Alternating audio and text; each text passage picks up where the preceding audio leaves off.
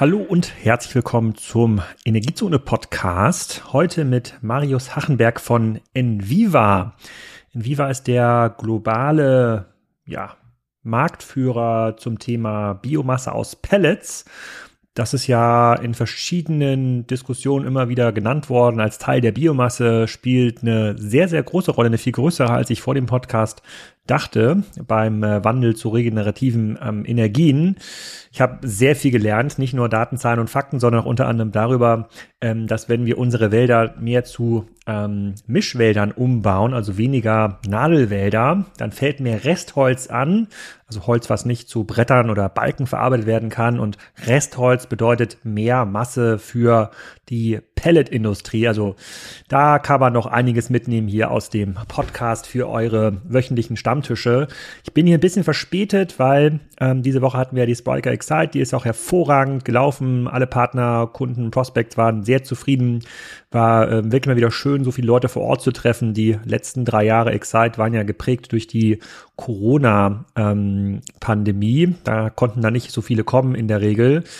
Diesmal war es aber wieder extrem cool und hat auch gezeigt, dass die Art und Weise, wie wir mit den Kunden arbeiten und wie die ihre Projekte umsetzen, ähm, dass das sehr, sehr gut funktioniert und dass das eine sehr auskömmliche, große Nische ähm, ist. Und deshalb bin ich hier ein bisschen verspätet, weil ich meinem Sohn natürlich noch beibringen ähm, oder gerade beibringe, wie man die ganzen Videos bearbeitet, die ich auf der Excite aufgenommen habe, um, um diese Videos dann zu mir zu senden oder auf unseren Server im Keller. Braucht er natürlich auch LAN, deswegen habe ich jetzt die letzten Wochen ein bisschen unseren ganzen LAN-Kabeln gearbeitet und musste auch lernen, wie man Stecker crimpt und wie man diesen RJ45 Standard da drauf bringt. Und jetzt hat mich Flo Hermsdorf, also hier der Mitgründer von Kassenzone, hat gesagt, ähm, äh, das reicht ja nicht nur das LAN aufzu, aufzuwerten, sondern das WLAN muss natürlich auch ganz anders werden. Ähm, hat mir jetzt hier äh, dieses Unify-Zeugs aufgequatscht. Unfassbar mächtiges ähm, mächtige Controller hat man da, mit dem man dann seine ganzen, ähm, seine ganzen Exit Points steuern kann. Macht richtig viel Spaß. Muss ich jetzt auch noch lernen, wie man diese kleinen Stecker krimpen kann mit so einer Krimpzange, weil das passt natürlich nicht in diese Controller rein. Also habe ich wieder eine ganze Menge gelernt ähm, und Nischenwissen angehäuft, die ich wahrscheinlich nur einmal in meinem Leben brauche, weil ich so oft ja nicht Netzwerkkabel verlege. Hat aber Spaß gemacht. Jetzt läuft das auch deutlich, deutlich schneller. Der Ping fürs ähm, Minecraft-Spielen und für die ganzen anderen Spiele äh, sozusagen für meine Kinder ist auch viel besser geworden. Jetzt gewinnen sie auch häufiger. Läuft also. Zum nächsten Wochenende versuche ich da ein bisschen pünktlicher zu sein und äh, freue mich auf die Treffen da mit euch. Ich glaube, die nächste Gelegenheit ist, ähm, ist ja die PACON, die Not, äh, Project A Knowledge Konferenz, habe ich in den letzten Podcasts auch verlinkt. Und die Seamless Europe, ähm, die findet in der Mitte Oktober statt, 17., 18. oder 18., 19. in Berlin. Da könnten wir uns wieder treffen. Da freue ich mich schon drauf. Jetzt aber erstmal viel Spaß mit einem kleinen Ausritt in die Welt der Biomasse. Marius, herzlich willkommen zum Kassenzone slash Energiezone Podcast. Ähm, heute mal wieder was zum Thema Biomasse. Ähm, du arbeitest bei Enviva. Ähm, wir haben uns über ein, zwei verschiedene Kontakte kennengelernt und ähm, dieser Podcast ist ja deutlich bioenergiefreundlicher geworden in den letzten äh, zehn Folgen, dank Martin Lars. Und heute wollen wir mal mit dem Thema Holzpellets weitermachen. Bevor ich da irgendwas falsch erkläre, sag doch mal kurz, wer bist du, was machst du? Ja, hallo Alex, äh, vielen Dank für die Möglichkeit, hier teilzunehmen. Ich freue mich sehr auf den Austausch.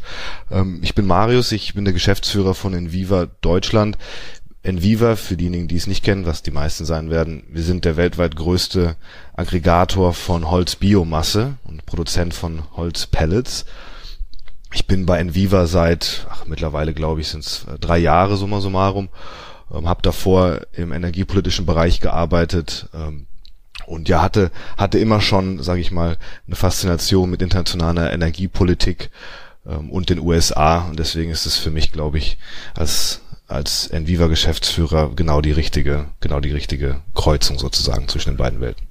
Kannst du mal so ein bisschen Zahlengerüst ähm, erzählen, also zu Enviva selbst, also wie viele Pellets gehen da eigentlich durch, wie, wie funktioniert der nationale, globale äh, Pelletmarkt, nur damit man mal verstehen kann, weil die allermeisten Hörer werden ja wahrscheinlich keine Holzpelletsheizung im Keller haben, die haben vielleicht mal davon gehört. Ich habe zum ersten Mal von einer Pelletheizung gehört. Vor zehn Jahren hat hier ein Nachbarbauer hat sich entschieden, von der Gasheizung auf eine Pelletheizung umzustellen und meinte, da kann er seine ganzen Holzreste reinschmeißen. Ähm, ob das jetzt gut aufgegangen ist, weiß ich gar nicht mehr. Habe ich gar nicht mehr so viel Kontakt. Aber ähm, genau, erzähl doch mal, wie, was muss man sich da genau vorstellen, in Mengengerüsten? Ja, das ist, ist eine gute Frage, denn ich glaube, die meisten haben genau die Vorstellung, die du angesprochen hast, nämlich, dass es einen Pelletofen gibt zu Hause und danach hört es auf. In der in Realität gibt es, sag ich mal, noch etwas etwas viel Größeres. Es gibt nämlich, sag ich mal, die Commodity-Holzbiomasse. Also wir haben weltweit haben wir einen Markt von circa 50 Millionen Tonnen Holzpellets. Die werden international gehandelt in den USA, in Europa, in Asien. Es teilt sich so auf, dass wir circa die Hälfte sind die Pellets, die man zu Hause kennt, sozusagen die, die Hausbrand-Pellets.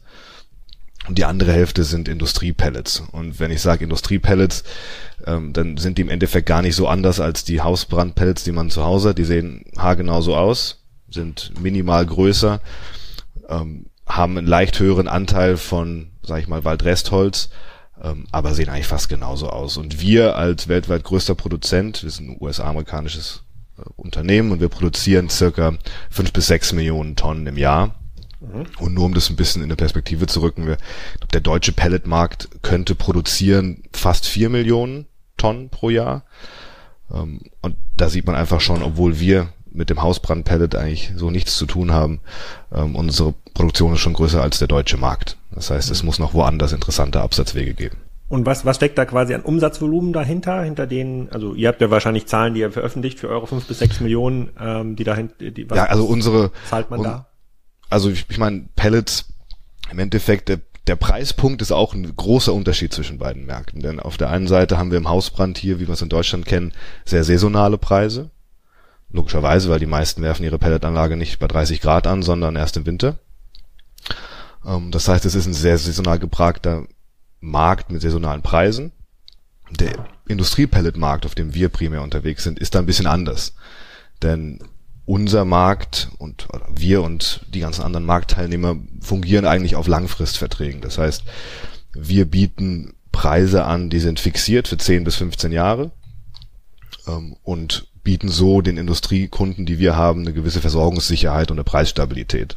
Mhm. Äh, und dementsprechend ist der Preis sozusagen für, ich glaube sogar einer unserer Kunden sind 20 Jahre gefixt ähm, und der ist natürlich dann nicht ganz vergleichbar mit dem, was man hier entweder im Sommer oder im Winter zahlt. Mhm. Aber trotzdem brauchen wir so eine Art Kilo oder Tonnage. Ach so. Was kostet nee. so ein Holz, ein Holzpelletsatz, so ein Holzpelletsack im Baumarkt? Ich überlege, was war denn Ich glaube aktuell, ich muss noch mal, wenn ich mich nicht täusche, sind wir aktuell für Tonnenpreis. Ja, ja, so ich glaube, ein Tonnenpreis 400 Euro, glaube ich. 400 Euro pro Tonne, okay. Mhm. Genau, ist aktuell, glaube ich, der Preis. Wie gesagt, wir sind jetzt im August. Ähm, das heißt, wir hatten ja letztes Jahr ein eher wildes Jahr, so wie alle Energiemärkte. Ähm, aber die Nachfrage ist weiterhin ungebrochen, weil man eben, ähm, weil sich nicht jeder eine Wärmepumpe direkt einbauen kann oder möchte. deswegen sind Pellets eben etwas, was heute schon verfügbar ist und was deswegen eine hohe Nachfrage aktuell hat. Und von den sozusagen Brennwerten oder Energiewerten versucht man ja zum Beispiel Wärmepumpen mit Öl und Gas immer zu vergleichen. Also was kostet eigentlich ein Kubikmeter Erdgas? Wie viel Energie bräuchte ich, um die gleiche Energie mit einer Wärmepumpe zu erzeugen? Dann sieht man bei gut gedämmten Häusern mit halbwegs ordentlichen Wirkungsgraden von Wärme, Wärmepumpen kommt man da eigentlich schon unter den Erdgaspreis. Bei schlecht gedämmten Häusern, wenn es minus 30 Grad ist, eben noch nicht, aber man versucht so eine Parität herzustellen. So und diese ähm, und da ist man dann zu dem Schluss gekommen, na so bei 30 Cent, 35 Cent pro ähm, Kilowattstunde Strom und in einem gut gedämmten Haus wird man mit einer Wärmepumpe wahrscheinlich genauso günstig laufen wie Erdgas. Verreichen vom sozusagen Brenn, Brenn- oder Energiewert. Ähm, wie, wie ist das denn mit Holz? Ist, wird das da genauso gehandelt? Also wenn ich mir jetzt überlegen müsste, entweder in der Industrie oder zu Hause, ich habe eine Ölheizung und so eine Pelletheizung, ähm, wenn, ähm, wenn, wenn das Öl deutlich günstiger wird, kaufe ich dann lieber eine Tonne Öl als eine Tonne Pellets. Ähm, also weil, aktuell, weil also ich kann dir die aktuellen Zahlen zu den Brennstoffkosten einfach mal auf einer Vergleichsbasis geben. Also ich meine, das, wir sind jetzt im August 23, ne? Also da sind, da ist Gas bei 11,3 Cent die Kilowattstunde circa. Mhm. Ich glaube, Heizöl sind wir bei 10,5, sowas in der Art. Mhm. Und die Pellets hast, bekommst du für 8, 8,1 ah. Cent die Kilowattstunde. Und wenn man sich das im Zeitverlauf anschaut, ähm, also ich meine, klar, ich habe jetzt die, die Preise grob bis letzten Juli noch im Kopf. Da ist natürlich Gas viel, viel höher gegangen. Ne, da hatten wir auch mal über, über 20 Cent die Kilowattstunde. Ähm, und auch die Pellets sind natürlich hochgegangen, aber die Pellets waren auch zu der Hochzeiten nie über, nie über 15 Cent die Kilowattstunde, wenn ich mich richtig entsinne. Mhm. Also waren durchgehend billiger als Gas oder Heizöl. Okay, nochmal zurückzukommen zum Mengengerüst, also bei 400 Euro pro Tonne und äh, 5 bis 6 Millionen Tonnen, die ihr da so im Jahr macht, dann reden wir schon von einem Milliardenunternehmen, äh, was Enviva ist. Ja, wo man natürlich sagen muss, dass, das ist eben der Punkt, äh, unsere Industriepellets kosten nicht 400 Euro die Tonne. Wir sind ja. da ein, ein Vielfaches günstiger. Eben, weil wir, weil unser Geschäft eigentlich nicht ist, dass wir ähm, andauernd optimieren saisonal. Das machen wir natürlich auch in unserem Portfolio aber unser Geschäft ist eben Versorgungssicherheit und langfristige Liefergarantien. Mhm. und dementsprechend, ja, es ist ein Milliarden-Business, aber es ist, äh, ich wünschte, es wären 400, aber es sind es leider nicht. Jetzt ist in der öffentlichen Diskussion rund um Energieversorgung und Versorgungssicherheit geht es ja eigentlich nur noch um Wasserstoff, Erdgas und Strom. So, die Biomasse haben wir jetzt mit der Energiezone so ein bisschen aus der Versenkung ähm, ähm, geholt. Hat Martin Last, glaube ich, äh, sozusagen viele neue Fans generiert mit der äh, klassischen, mit klassischem Biogas. Ähm, wo findet denn da ähm, das ganze Thema Pellets oder Holzbiomasse eigentlich statt? In der öffentlichen Diskussion habe ich es gar nicht wahrgenommen, gefühlt. Ähm, aber du bist ja näher dran. Ja, also natürlich für mich findet es jeden Tag statt und wie du richtig sagst, ähm, für mich habe ich das Gefühl, ihr redet nur über Pellets, was äh, aber zum Glück auch nicht stimmt. Im Endeffekt, ich glaube, da hilft es ein bisschen auf die Zahlen zu gucken. Und zwar, wenn man sich den deutschen Endenergieverbrauch anschaut. Letztes Jahr waren wir, glaube ich, bei, ich glaube, 2300 Terawattstunden. Davon ist Bioenergie im Gro ähm, 10 Prozent. Also circa 250 Terawattstunden, glaube ich. Mhm. Ähm, das heißt, man ist ein elementarer, wichtiger Bestandteil, gerade auch was einfach die Verfügbarkeit von Strom und Wärme angeht. Aber ich glaube, es ist viel interessanter, gerade bei Pellets, im Unterschied zum Biogas, sind Pellets primär im Wärmemarkt drin. Und ich glaube, auch da muss man sich nochmal vor Augen führen, von diesem Endenergieverbrauch, den wir haben, von den 2300 Terawattstunden, circa bisschen mehr als die Hälfte, 55 Prozent, ist Wärmesektor. Und von den 250 Bio ist, das ist aber mit Biogas schon. Also das, das ist genau, das ist mit Biogas. Okay. Aber ich glaube, es ist gerade wenn man sich die Wärme anschaut, ne, die Hälfte unseres Endenergieverbrauchs ist für den, für den Wärmesektor. Davon haben wir gerade mal, ich glaube, 17 Prozent von diesen 50 Prozent sind erneuerbar. Der Rest ist immer noch fossil. So, wenn du dann noch mal ein bisschen reinzoomst auf diese 17 Prozent erneuerbar, mhm. davon macht Biomasse oder konkreter Holzbiomasse zwei Drittel aus. Das heißt, um deine Frage ein bisschen konkreter zu beantworten, im Endeffekt ist die Wärme das, wo die Holzpellets und die Holzbiomasse Champions sind, weil ohne die kriegen wir die Wärmewende nicht hin. Das ist so ein bisschen, wir reden ja immer viel über die Wärmewende ähm, und hoffen natürlich immer auch viel auf die Wärmepumpe und die wird auch in meinen Augen die dominante Quelle der immerhin Hauswärme werden. Aber wir müssen uns einfach auch vor Augen halten, dass wir viel Wärmebedarf in der Industrie haben und dass wir heute eben schon viel Prozesswärme oder andere Wärme durch Holzbiomasse bereitstellen. Das ist, das fällt immer so ein bisschen runter. Nur, nur das Mengengerüst besser äh, gut verstehe, das will ich nämlich noch mal aufschreiben, das ist wichtig. Also von den 2300 Terawattstunden, die wir an Energie in Deutschland verbrauchen, sind ähm, laut deiner Aussage ungefähr 55 Prozent, also 50 bis 60 Prozent sind Wärmeenergie.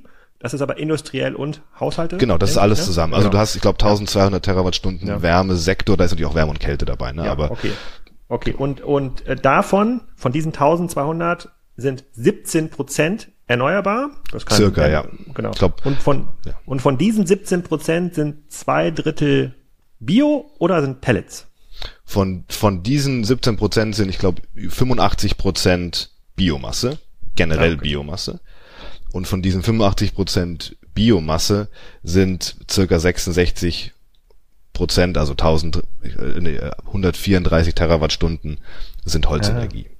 Ah, okay, okay. Und kann man das noch irgendwie trennen in Privat und Industrie oder lässt sich das da so gar nicht mehr auseinanderklamüsern? Kann man. Müsste ich aber nochmal nachschauen. Also ich glaube, der, der Hausbrand hat natürlich immer noch einen großen Anteil, aber ähm, ich muss ehrlich sagen, in der Zukunft sehe ich, glaube ich, eher die Industriewärme als sozusagen das, das problematischste Feld, weil da fehlt uns gerade in Temperaturbereichen über 300 Grad oder auch schon ein bisschen darunter, aber gerade über über 300 Grad fehlen uns da aktuell einfach die Alternativen, um schnell zu defossilisieren. Ähm, und wohingegen wir natürlich bei der Pelletheizung, ähm, glaube ich, arbeiten sehr viele Leute sehr, sehr fieberhaft an, an verschiedensten Lösungen. Ähm, aber da, da geht es, wie gesagt, nicht auch um 300 Grad oder 1000 Grad oder 1500 Grad. Wie, wie verfügbar ist das denn? Angenommen, ich bin jetzt das, ich nehme immer das Aluminiumwerk in, in Stuttgart, äh, was bisher mit äh, klassischem Erdgas angefeuert wurde. Äh, wenn die jetzt sagen, okay, das mit der mit dem Wasserstoff, das dauert uns ein bisschen zu lange und äh, Windräder können wir auch nicht bauen, bis wir das hier fertig haben und damit heizen können. Unser äh, Werk dauert zu lange. Ähm, jetzt wollen wir einmal umstellen auf Pellet. Gibt's gar, gibt's überhaupt so viel Pellets, die verfügbar werden für solche großen Verbraucher? Also auf der einen Seite muss man ganz klar sagen, Pellets werden nicht die, werden nicht der heilige Gral für, für jeden sein. Ich glaube, das wäre auch der falsche Ansatz. Also das, da wäre ich auch der Letzte, der das sagen würde. Also ich glaube, es gibt für sehr viele große Anwendungen, ähm, ich meine, wir haben uns jetzt zu Wasserstoff committed, gibt es wahrscheinlich einen gewissen Ausbaufahrt ähm, und nicht jeder, nicht für jeden sind Pellets das Richtige. Ähm, es gibt allerdings, wie gesagt, ich habe den internationalen Markt angesprochen, wir haben unsere 50 Millionen kommodisierte Pellets, die es gibt auf dem Markt. Wir haben natürlich auch ein sehr starkes regionales Potenzial. Inwieweit sozusagen der Hausbrand zukünftig der ausschließliche Nutzer sein wird von den Pellets, sei mal dahingestellt. Vielleicht gibt es da ja auch Umverteilungen in, sage ich mal, kleinere Anlagen, meinetwegen um, um Schulen zu beheizen. Aber was noch dazu kommt, ist, dass wir eine große Krise haben, nämlich eine Waldkrise in Deutschland und dass wir, dass unser Wald sehr stark unter Stress steht, weil wir viel Trockenheit haben. Wir haben sehr viel Kalamitäten, also Schädlingsbefall auch. Der Borkenkäfer, glaube ich, den, den kennt mittlerweile jeder seit den letzten Jahren. Das heißt, unser Wald hat ein Problem. So wie er aktuell ist, ist er nicht klimaresistent. Und deswegen haben wir uns eigentlich als Gesellschaft und ich glaube mittlerweile auch in der Politik das Ziel gesetzt, den Wald umzubauen dieser viel besungene Waldumbau, ähm, muss sozusagen geschehen, weg von diesen ganzen Kiefermonokulturen hin zu einem eher klimaresilienten Mischwald, also mit mehr Laubwäldern ähm, noch dabei. Was das bedeutet für die Verfügbarkeit, und deswegen erzähle ich das, ist im Endeffekt, wenn du Nadelholz hast wie eine Fichte, die wächst recht gerade.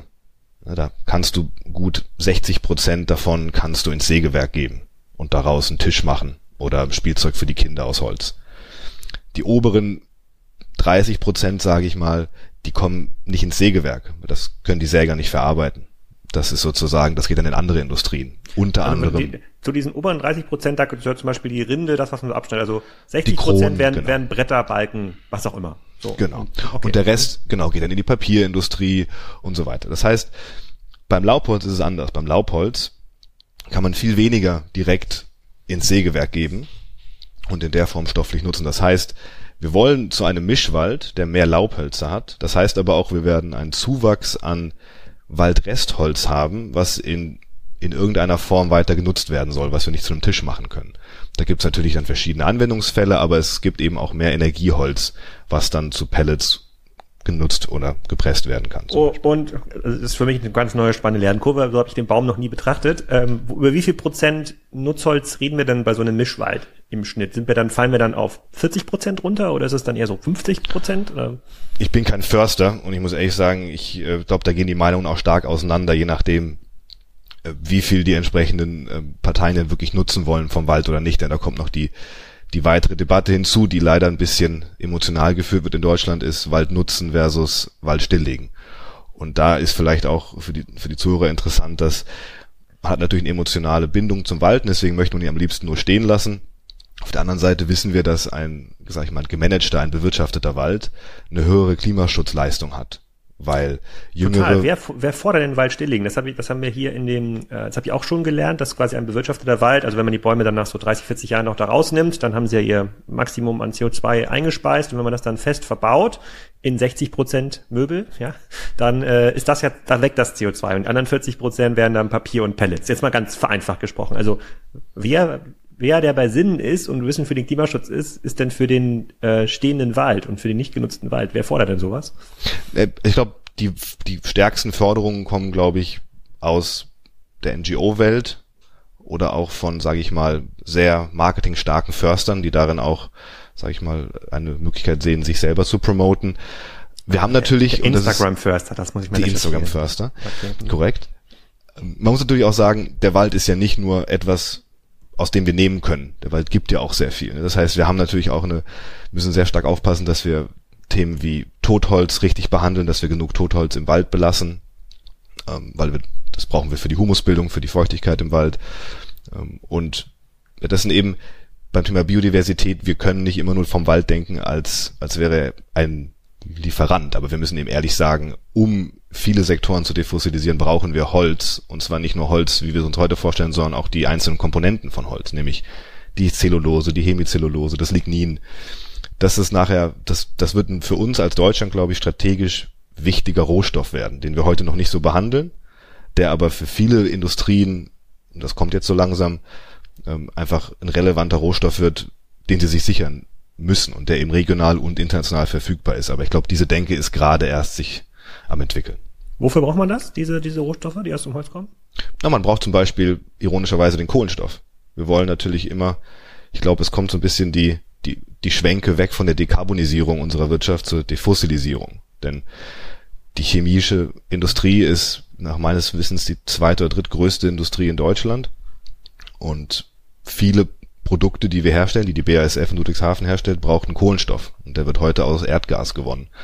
Und wir haben nun mal eine petrobasierte Chemie-Wertschöpfungskette in Deutschland und da kommen wir nicht anders dran vorbei, als dass wir unsere Polymere zu Biopolymeren machen, dass wir äh, Plastik, äh, dass wir da zu Bioplastik gehen. Es gibt da ein spannendes Beispiel, hat jetzt mit uns nichts zu tun, aber UPM, ähm, der finnische Produzent baut jetzt eine, seine erste Bioraffinerie in Leuna in Sachsen-Anhalt und wird da Waldrestholz, primär aus Laubholz zum Beispiel, wie gesagt, Thema Waldumbau, nutzen, um in seinem Prozess verschiedenste Produkte herzustellen, Bio-PET, ähm, diese Biopolymere zum Beispiel, weil sie genau erkannt haben, die chemische Industrie wird langfristig ohne das nicht auskommen. Und vielleicht nur, nur für die Größenordnung, die deutsche Chemie braucht pro Jahr circa 11 Millionen Tonnen Kohlenstoff. Mhm. Okay. Und, okay. Bleiben wir mal ganz kurz bei dir, sozusagen bei eurem äh, sozusagen Grundeinkommen dem Wald selber. Du hast ja gerade gesagt, der Wald hat in Deutschland Probleme, der muss irgendwie umgebaut werden. Da reden wir jetzt dann ja auch jetzt nicht von irgendwie einem Zweijahresprojekt, sondern wenn ich jetzt mal die Fichten und Kiefern rund um Berlin und jeder, der mal rein nach Berlin gefahren ist in die Autobahn, der kennt ja noch den in der DDR angelegten sozusagen Kiefern- und Fichtenwald, ähm, extrem äh, Monokultur. So, wenn man da jetzt ähm, bisschen Mischwald sehen will, da reden wir ja von 50, 60, 70 Jahren. Plus der alte Wald muss ja erstmal weg. Ähm, und auch da hat man ja schon gesehen, jetzt beim Bau des Tesla-Werks, da ist ja so viel Emotionen dran, also die Leute hängen ja so, die hängen ja an der Fichte, die ja wirklich sozusagen nicht so einen hohen, sozusagen so einen hohen äh, Wert hat eigentlich für einen guten, äh, für einen guten Wald. Ähm, da sieht man ja schon, du musst gegen sehr, sehr teilweise rationale, in vielen Fällen aber sehr irrationale Widerstände ähm, agieren. In, äh, sozusagen in, in dieser Wirtschaft. Ähm, aber wie ist das denn global, wenn man das mal so ein bisschen größer spannt, dieses Feld, diese 50 Millionen Tonnen, sozusagen, um die es heute geht äh, oder die wir heute im Jahr produzieren? Kann man denn daraus in, sagen wir mal, zehn Jahren 100 Millionen Tonnen machen, wenn das ein zentraler Teil der äh, unserer Heizwirtschaft sein soll, industriell und privat oder haben wir generell ein Problem, überhaupt an genug ähm, Wald zu kommen? Oder ist zum Beispiel ein Großteil der Holzwirtschaft ähm, noch gar nicht eingebunden in diese, in diese Restholzverwertungskette? Da sägen die Leute ihre Balken raus und dann, was dann mit der ähm, Borke passiert und mit den restlichen 20 Prozent ist ihnen eigentlich egal. Also ich glaube, grundlegend zum Thema Nachfrage geht es nicht nur ums Heizen, es geht eben auch um die stoffliche Nachfrage. Ne? Und Pellets sind ja im Endeffekt, wenn man mal in zehn Jahre denkt, Pellets sind nichts anderes als eine Plattform, um einen Holzreststoff so effizient wie möglich zu transportieren. Der Grund, warum es nicht als Hackschnitzel, also einfach nur als gehäckseltes Holz transportieren ist, weil die Feuchtigkeit ist viel zu hoch im Hackschnitzel, ist viel, viel gering. Ich glaube, es sind ca. 40, 50 Prozent Wasser im Hackschnitzel, im Pellet sind es, ich sag mal, acht.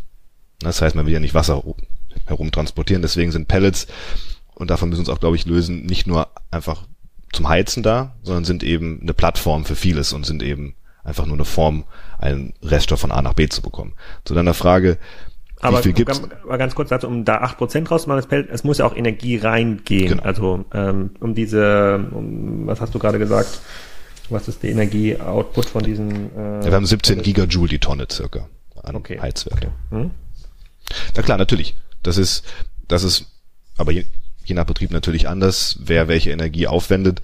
Ähm, das Ziel ist natürlich, dass man eine weitestgehend klimaneutrale Produktion hat, indem man mhm. nur erneuerbaren Strom nutzt und dass man auch die Transportwege, um das Holz zu sammeln, entsprechend ähm, grün hat und dass eben auch die Verschiffung durch Biomethanol entsprechend grün wird. Aber das vielleicht noch als kleiner Zwischenschub.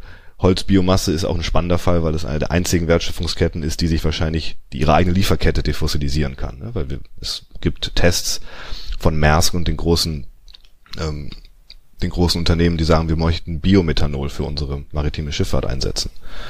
Und man kann Holzbiomasse und Pellets auch einsetzen, um Biomethanol herzustellen. Das heißt, ähm, das ist so ein bisschen die Vision, die auf dem internationalen Markt besteht, die hier natürlich in Deutschland noch nicht so greifbar ist. Aber auf deine Frage zum, zum Potenzial, man muss ganz klar sagen, Holz ist ja eine begrenzte Ressource. Es ist eine nachwachsende Ressource, aber es ist eine begrenzte Ressource. Und ähm, wir müssen auch gucken, dass wir entsprechend international Nachhaltigkeitsstandards etablieren, die sicherstellen, dass wir nicht auf einmal Raubbau in Rumänien oder Raubbau in Brasilien haben. Ne? Dafür, da ist die Industrie meines Erachtens in der Pflicht, aber dafür ist eben auch der Regulator in der Pflicht und das war er bisher auch sehr, hat Vorgaben gemacht, die wurden umgesetzt. Es gibt Zertifizierungssysteme.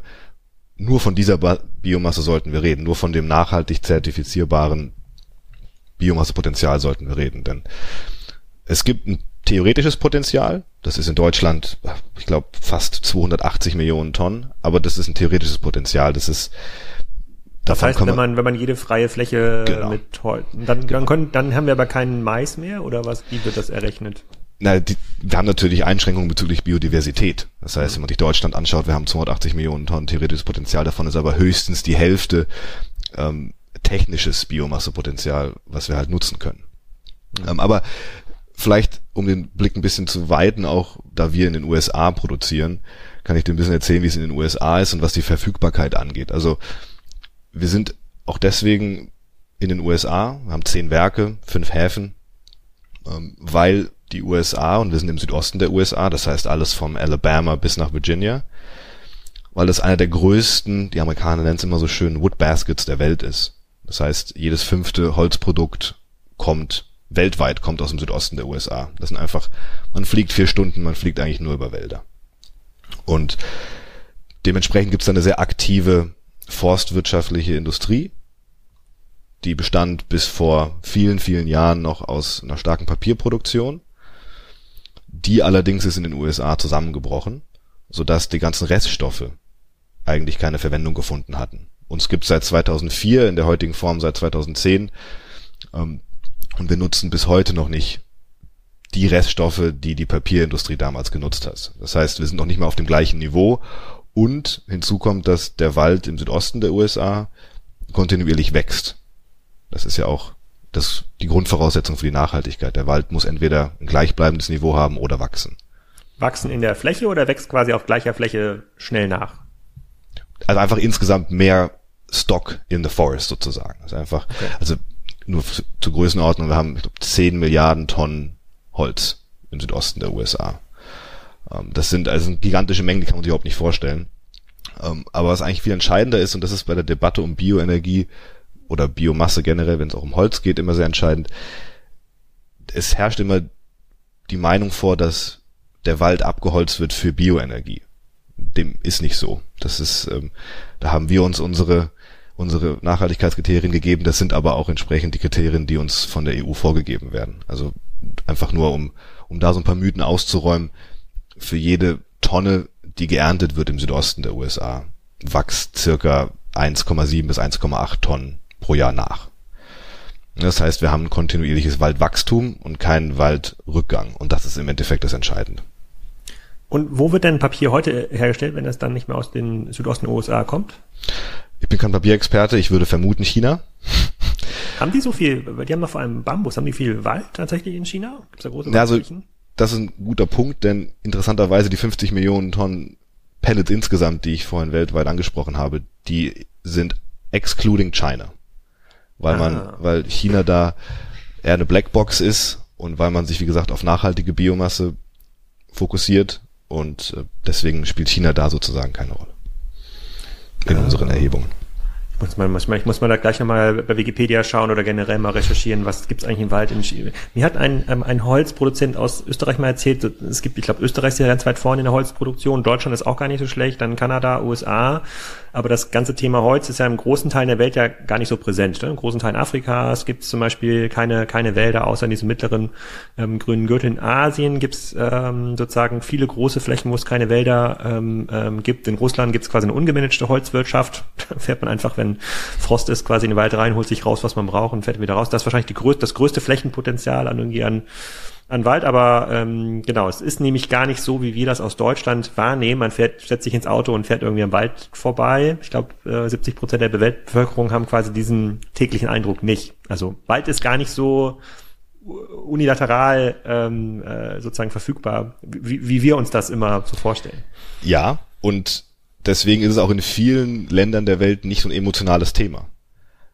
Also wenn ich mir anschaue, Japan, also wir liefern circa die Hälfte unserer Volumen nach Asien und das ist zum, zum Großteil Japan, ist da sehr pragmatisch, auch wenn es dort natürlich viele schöne Wälder gibt, aber die haben genau erkannt, wir haben nicht genug Biomasse selber, ähm, sozusagen, oder nutzbare Biomasse. Wir haben sehr viel Naturschutzwälder, die wollen wir natürlich nicht anfassen, das gleiche in den USA und in, in Europa auch. Aber die haben gesagt, gut, dann müssen wir sie uns eben vom Weltmarkt holen. Das heißt, Japan ist einer der Beispiele, die gesagt hat, wir haben sehr viele Kohleassets, die würden wir ganz gerne nicht mehr mit Kohle betreiben. Und ob wir jetzt Kohle importieren oder Biomasse, wir wollen natürlich entsprechend lieber einen grünen Energieträger als was Fossiles. Das heißt, die sind da sehr, sehr pragmatisch. Hm. Und wie, wie geht ihr denn mit diesem Konflikt um? Also ja, man kann diese ganze Lieferkette dekarbonisieren, also sowohl das Trocknen des Holzes, den lokalen Transport und möglicherweise kann das Schiff, was von den USA nach Japan fährt, ähm, äh, sozusagen das auch noch mit Bioethanol betreiben. Aber ähm, die Biomasse, die ich ja lokal vor Ort erzeugen kann oder die Bio, die erneuerbare Energie, so Windstrom hat ja diese vielen Transport- und Erstellungskosten ähm, nicht. Also ich muss Strom nicht trocknen. Ich kann ihn auf der anderen Seite auch nicht gut transportieren, wie wir in vielen Folgen gelernt haben. Ich muss ihn dort verbrauchen, wo, wo er produziert wird, hat alles Vor- und Nachteile. Ähm, wenn ich das jetzt aber mal so in größerer Skala denke und wir und fast alle Nationen gehen ja Richtung erneuerbare ähm, Energie. Ähm, wie ist dann die Rolle nach ganz vorne? Also gibt es dann zunehmend Spezialanwendungen? Bleibt das im privaten Bereich dann eher die, ja, die Pelletheizung im Ferienhaus oder dann, wie gesagt, für meinen Nachbarbauern, äh, der sich das dann mal auf größerer Skala gebaut hat, ähm, äh, das, das, das Heizsystem hat, hat sich da wirklich ein großer Absatz jetzt im Rahmen dieser ganzen Gasheizung versus Wärmepumpe-Debatte ergeben? Gehen große Industrien wirklich in diese Richtung und sagen, okay, Pellets kann für uns ein ganz zentraler Teil sein, vielleicht auch nur als Backup, ja, für, für so quasi als Residualheizenergie, wenn die Wasserstoffleitung leer ist, wenn da aus, wenn da nichts mehr ankommt. Ähm, aber das ist ja, das ist quasi ja nicht so nicht so ein glatter, einfacher Case wie jetzt Solar. Ähm, kann man auch so nicht rechnen in, in der Regel. Wie, wie, guckst du da drauf? Genau, wie ich meine, wir sind natürlich sozusagen der kleine Bruder von Solar und Wind, eigentlich der große Bruder, weil wir heute schon in gerade in der Wärme mehr erreichen als Wind und Solar, aber mhm. wir sind dann nun mal eine grüne Partnertechnologie und deswegen finde ich, gibt es da auch wenig Konkurrenz, sondern eher eine Unterstützung, gerade in den Bereichen, wie du gesagt hast, wo man eben Solar und Wind heute noch nicht speichern kann. Biomasse ist genau das, speicherbar, grundlastfähig. Man kann es für die Spitzenlast auch einsetzen. Es ist, es hat eben diesen Vorteil, dass man nicht darauf warten muss auf mhm. den Ausbau ähm, oder auf den, sag ich mal, Hochlauf, auf den wir jetzt ja schon Jahre warten. Ähm, und ich glaube, dass, ich weiß nicht, in, inwieweit in 10, wenn wir mal 10, 15 Jahre vorausdenken, ich glaube nicht, dass, dass Stromerzeugung primär durch Biomasse getätigt werden oder durch Holzbiomasse getätigt werden soll. Es wird sicherlich kleine, kleine KWK-Anlagen geben, ähm, wo das auch Sinn ergibt. Aber ich glaube generell bei der Energiegewinnung geht es um Kraft-Wärme-Kopplung, um Wärmebereitstellung. Ähm, wie gesagt, wir haben den Wasserstoff jetzt nicht, werden ihn auch bis 2030 noch nicht haben. Und wenn, dann müssen wir ihn sowieso importieren. Ähm, Im Privaten glaube ich, und da spreche ich jetzt nicht von meiner Meinung, sondern ich glaube, das ist auch ein bisschen die Meinung des Bundeswirtschaftsministeriums oder der Bundesregierung generell. Es gibt aktuell die Bestrebung, wir wollen uns ja bald eine nationale Biomassestrategie geben diesen Herbst, dass man Stoffströme ein bisschen umlenkt und eben in die Industrie gibt. Und das beantwortet vielleicht eine Frage ein bisschen. Ja, das wird auf jeden Fall in der Industrie eingesetzt. Energetisch am Anfang für die nächsten Jahre, thermisch.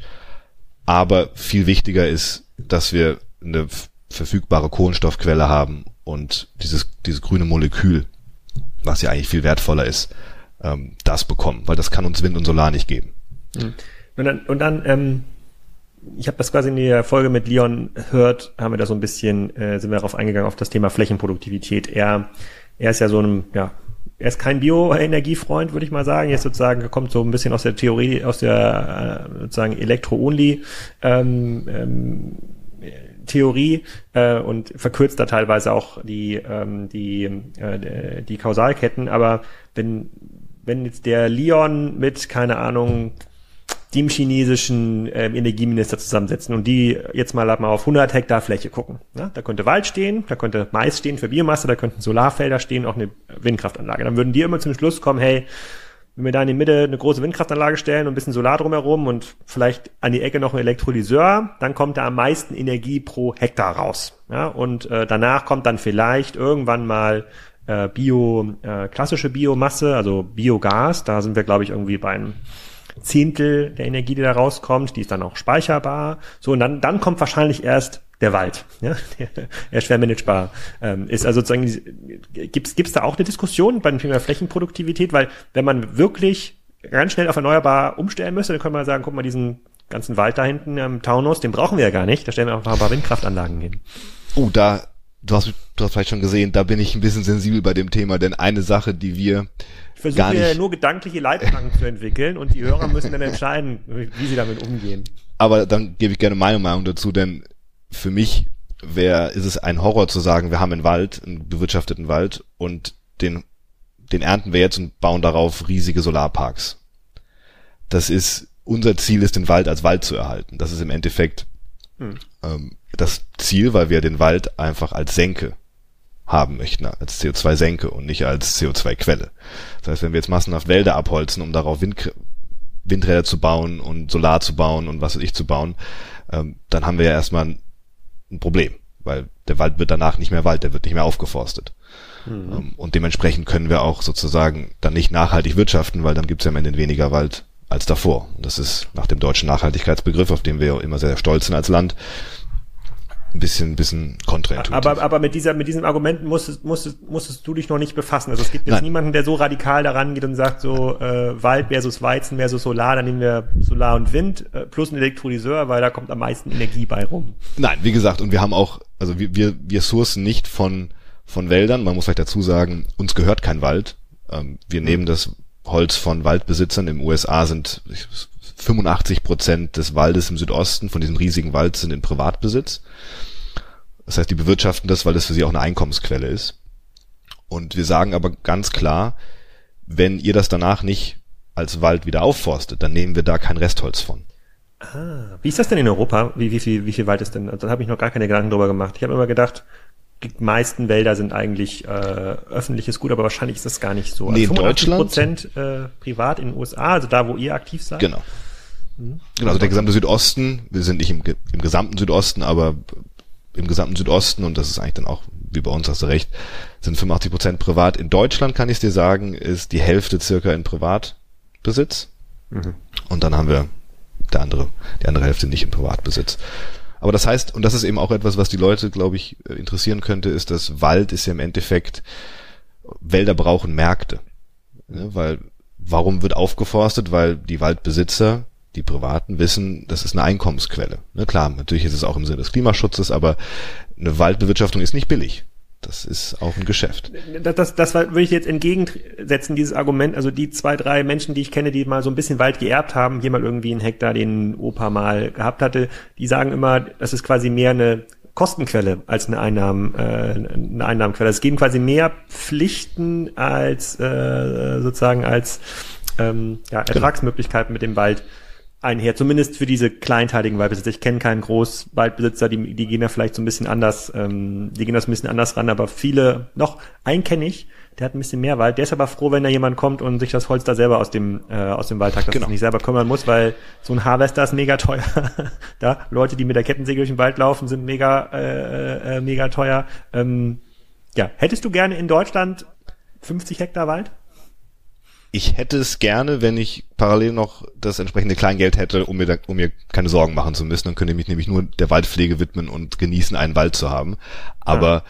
es ist eben genau diese Verknüpfung, das ist eben das Hauptproblem, wenn wir uns überlegen, wir wollen weiter den Wald, die Nutzung des Waldes weiter einschränken, die nachhaltige Nutzung weiter einschränken, indem wir die Reststoffe für energetische oder andere stoffliche Ströme nutzen wo ist denn dann das Incentive für die privaten Waldbesitzer, den Wald weiter zu behalten? Ähm, oder entsprechend auch umzubauen. Also gerade dieser Waldumbau, von dem wir am Anfang gesprochen haben, der muss ja irgendwie auch finanziert werden. Der wird ja nicht einfach, der fällt ja nicht vom Himmel. Ähm, und in den USA im Vergleich haben wir gesehen, dass wenn der private Waldbesitzer weiß, gut, es gibt einen Markt einmal in Sägewerken und es gibt aber auch noch einen Markt für das Restholz, was nicht ins Sägewerk kann, dann ist es für ihn eine, zu, eine, eine, sag ich mal, eine zusätzliche Einnahmequelle. Auch wenn das Sägeholz natürlich vier bis fünfmal mehr Geld bringt als das Restholz, sagt er, gut, ich weiß genau, dann kann ich die oberen 30 Prozent gehen noch in eine andere Industrie. Ähm, dann habe ich noch ein höheres Incentive aufzuforsten. Das ist ja im Endeffekt das, was wir wollen. Wir wollen ja mehr Wald haben und nicht weniger. Also das heißt, gehen wir mal zurück auf das Beispiel Berliner Umland, ne? Kiefer und Fichten. Ähm, angenommen, du hast jetzt irgendwie 100 Hektar und du sagst, du möchtest das sogar umbauen als Mischwald, könntest du heute das Problem haben, dass es, sagen wir mal, du jetzt 100 Hektar jetzt abholzen, das ist ja ungefähr die Fläche, glaube ich, die Tesla abholzen musste, oder? Vielleicht ein bisschen mehr noch. Naja, aber angenommen, du 100, 100 Hektar abholzen, ähm, da gibt es dann vielleicht gar kein Sägewerk, was das Holz haben will. Plus, es gibt vielleicht auch noch gar keine verarbeitende Industrie, sozusagen wie euch, die dann sagt, okay, die anderen 30 Prozent, die machen wir jetzt zu Pellets oder zu anderen, äh, sozusagen anderen Stoffen. Könnte das sein? Nein, ich glaube nicht, denn im Unterschied zu den USA ist in Deutschland, also wir haben in den USA den Luxus, dass es wenig andere Industrien gibt, die sich für den Reststoff interessieren. Es gibt vielleicht eine Papierindustrie noch ein bisschen, aber in Deutschland haben wir eine viel, viel höhere Dichte an Nachfrage nach dem Reststoff. Wir mhm. haben viele Spanplattenhersteller. Ähm, jetzt, ich habe UPM an, angesprochen, das heißt, es kommen die ersten Bioraffinerien, die entsprechend auch diesen Reststoff wollen. Ich glaube, die Konkurrenz oder die Nachfrage nach dem Reststoff ist hier einfach viel, viel größer. Und das ist auch der Grund, warum wir natürlich langfristig preisfixierte äh, Angebote geben können an Industriekunden, denn wir haben eine viel höhere Sicherheit über die Kosten des Waldrestholzes. Das ist hier in der Form nicht möglich. Deswegen gibt es diese Form von Langfristverträgen meines Wissens in Deutschland noch nicht. Aber ich sehe jetzt auch in Deutschland noch keine riesigen, ähm, äh, sozusagen, wie, wie nennt sich dann, wenn der Wald umgebaut wird, Reforstung? Also wenn jetzt aus so einem Fichtenwald ein Mischwald werden soll. Ich glaube, das ist nichts, was du, was du mit, mit einem, mit einem großen Licht und einem Fokus darauf sehen wirst. Hm. Ich glaube, die Förster, wenn du beim nächsten Mal einen Förster im Podcast hast, ich glaube, der wird dir wahrscheinlich was anderes erzählen. Die machen, die, die meisten würden sagen, das probieren wir eigentlich schon seit Jahren, aber es dauert eben, du hast vollkommen recht, es dauert 20, 30 Jahre, bis sowas, bis sowas kommt. Ne? Und gerade auch ähm, in Deutschland, wo natürlich das Waldwachstum im Vergleich zu den USA länger ist. Also bei uns dauert das Auswachsen von, von, von unseren Fichten dauert 25 bis 30 Jahre. Und da ist es äh, hier in Nordeuropa dauert es einfach länger, bis der Wald ausgewachsen ist. Auch deswegen gibt es ein höheres, ah. sage ich mal, ein höheres Holzaufkommen, weil einfach öfter geerntet werden kann. Da wird öfter durchforstet, da wird öfter geerntet. Da, ich meine, wir sind ja in, im Südosten der USA grob auf der Höhe von Marokko und Spanien. Das heißt, wir haben einfach eine ganz ah, okay. andere Vegetation. Ist das schon mit, äh, mit die optimalste Lage, die man in, auf der Welt finden kann, oder wächst das noch viel schneller, wenn man jetzt eine, eine, eine aktive Volkswirtschaft zum Beispiel in Brasilien betreiben würde. Das wird ja immer da mal sehr stark unter dieser negativen Brille äh, gesehen. Abholzung für, ich glaube, landwirtschaftliche Flächen wären da. Aber angenommen, man würde da mal einen Teil des abgeholzten Waldes ähm, renaturieren und als ja, als quasi echte Ernteflächen äh, betrachten, könnte man noch schneller wachsen in, dieser, in diesen Tropengegenden? Ich glaube, da muss man gar nicht in die Tropen gehen. Ich glaube, die, die Lösung, die hier oft gesehen wird, ist, dass man sogenannte Kurzumtriebsplantagen nutzt. Mhm. Short, ähm, Short Rotation Plantations. Ähm, da gibt es auch den Beispiel, das Beispiel des Vattenfall hier in Berlin, die auch schon teilweise Holzreststoffe nutzen zur Bereitstellung von ihrem, von ihrer Wärme, ähm, dass die eben auch auf diese Kurzumtriebsplantagen sitzen, die eben in, in, in viel schneller Folge wachsen können. Ähm, und dementsprechend muss man gar nicht nach Brasilien gehen. Ich glaube, Brasilien ähm, ist ein eigener Case international. Ich glaube, da ist auch in Deutschland viel verbrannte Erde. Ähm, leider im wahrsten Sinne des Wortes. Ähm, aber man muss eben auch sehen, dass internationale Biomasse ist nicht automatisch brasilianischer Raubbau, weil genau wie ich vorhin gesagt habe, es geht eben darum, dass man es nicht umwandelt danach in was anderes, sondern dass man es behält als Wald. Genau, aber so könnte man ja quasi da rangehen. Man kann ja sagen, von den, ich weiß gar nicht, jede Sekunde wird ein Fußballplatz abgeholzt in Brasilien oder so. Man kann ja überlegen, angenommen, man würde diese Fläche, das sind ja gigantische Flächen, die da mittlerweile abgeholzt sind, wieder renaturieren und mit den Produktionsfaktoren, die du nennst, also Wasser ist verfügbar, Wärme ist verfügbar, es wächst vielleicht nicht die Fichte, aber quasi irgendein äquivalentes Holz quasi innerhalb von 15 Jahren, dass man halt ab äh, sozusagen wieder nutzen kann. Und wie gesagt, die Sachen, die verbaut werden, äh, entziehen ja quasi permanent CO2. Genau. Das ist ja quasi wirklich, das ist ja die Senk, das ist ja der Senkeneffekt, den du ansprichst. Wenn man den Wald gar nicht bewirtschaftet, ist er quasi CO2-neutral, ist mein, mein Verständnis. Ja, ich meine, im Endeffekt, ältere Bäume nehmen einfach weniger CO2 auf, ne? Und dann verrotten sie und dann setzen sie wieder CO2 frei. Das heißt, also wir genau, haben Nullsummspiel. Genau. Also man muss es ja bewirtschaften, damit es in irgendeiner Form einen CO2-Effekt hat. Das, so genau. könnte man ja positiv auch an sozusagen an Brasilien rangehen und sagen, wenn es dafür eine große Nachfrage gibt, dann nehmen wir diese Flächen, also waren ja offensichtlich extrem produktive Flächen vorher ja. und dann nehmen wir jetzt kein, was wird da gebaut? Palmöl? I don't know. Irgendwas wird da ja angebaut wahrscheinlich. Das Problem ist natürlich, warum man sich nach, an Brasilien nicht so nicht so gern heranwagt, glaube beim, beim Thema Holz. Ich bin jetzt kein Brasilien-Experte, aber der Grund, warum man, warum wir in den USA sind und nicht in Brasilien, ist, weil wir halt in den USA ein, also schon eine sehr etablierte Forstwirtschaft haben, mhm. die nachhaltig ist.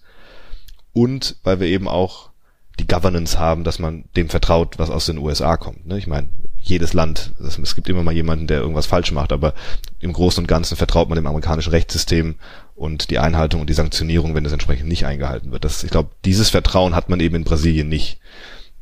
Oder noch nicht. Wird das ähnlich glaub, emotional diskutiert äh, wie, wie, wie in Deutschland? Gibt es da auch so Insta-Förster, die sagen, lass den Wald in Ruhe? In den USA? Ähm, ja. Ich meine, es gibt sie immer, aber ich muss sagen, ähm, wir haben eine sehr, eine sehr gute Reputation in, in den Communities, in denen wir sind. Wir sind natürlich auch in, wie wir es immer so schön nennen, Rural America unterwegs. Das heißt, wir sind eben auch einer von wenigen Arbeitgebern in der Region, weil wir wirklich, ähm, ich würde sagen, in der Pampa sind. Da gibt's nicht viel. Ähm, die Leute haben einen Wald, weil sie entsprechend äh, auch ein Einkommen generieren wollen. Ähm, und dementsprechend, es gibt immer natürlich Leute, die sagen, ich, ich möchte, dass der Wald nicht angefasst wird, aber im Großen und Ganzen haben wir, ist, sag ich mal, unsere, unsere Beziehung zu unseren Nachbarn und auch generell politisch ähm, eigentlich viel, viel höherer Support als das, was wir in Deutschland kennen, weil, weil man einfach pragmatisch ist, weil man weiß, das ist, wie gesagt, von Alabama bis Virginia, es ist nun mal Wald und wir nutzen diesen Wald. Wir haben auch sehr viel höhere Holzbauquote als in Deutschland. Ja, dementsprechend hat man, glaube ich, eine eher pragmatische Sicht auf Holz. Das stimmt, da habe ich noch gar nicht dran gedacht. In den USA, USA haben ja quasi Deutschland ja sehr stark belächelt, weil alles mit sozusagen Holzständerwerken gebaut wird und auch die Häuser, aber so im Rahmen der CO2-Diskussion ist das ja eigentlich das zukunftsfähigere Bauen. Richtig, und ich meine, was man auch nicht, auch nicht vergessen darf, USA, gerade da unten, ist oft geplagt von Sturmschäden. Mhm. Das heißt, ähm, dass da Häuser kaputt gehen, dass aber eben auch Wälder zerstört werden von einem Tornado, von einem Hurricane. Das, daran ist man gewohnt. Das heißt natürlich auch, dass die Nutzung von Waldrestholz wird viel pragmatischer gesehen, weil dann geht nun mal ein Hurricane durch Florida und wer nimmt denn dann das ganze Holz? Das geht nicht ins Sägewerk, weil das Sägewerk kann, es ist ja alles gebrochen oder ähm, auch wenn, wenn mal irgendwas verschimmelt ist oder mit dem Borkenkäfer befallen ist, das kann nicht mehr ins Sägewerk. Das muss, aber man kann es ja nicht einfach verbrennen auf der offenen Fläche und sagen, wir wollen jetzt, wir wollen ja eigentlich neu aufforsten und genau da man eben diese Reststoffe nimmt, ist man da, sage ich mal, sehr viel positiver gesehen als hier in Deutschland. Hm. Nur vielleicht zum Ende noch mal ein, zwei Fragen hin zur Politik. In der Diskussion um erneuerbare Energien in Deutschland hat ja die Biomasse bisher eine sehr, sehr geringe Rolle ähm, eingenommen. Es war halt äh, geprägt durch Patrick Reichen immer Elektro, Elektro, Elektro. Jetzt jetzt wird es ein bisschen diversifizierter. Das hat auch der Martin Lass beschrieben. Das war in diesen sozusagen in den Gesetzen, wie man das jetzt aufstellt, Deutschland, auch wie man Residualenergie ähm, erstellt hat, hat Biomasse gar keinen auf dem Schirm gehabt, weder Biogas noch ähm, noch Pellets. Wie hast du das wahrgenommen? Hast du das fandest du dich ähnlich ignoriert in den letzten äh, vier Jahren oder hast du gesagt, na so schlimm war es eigentlich nicht?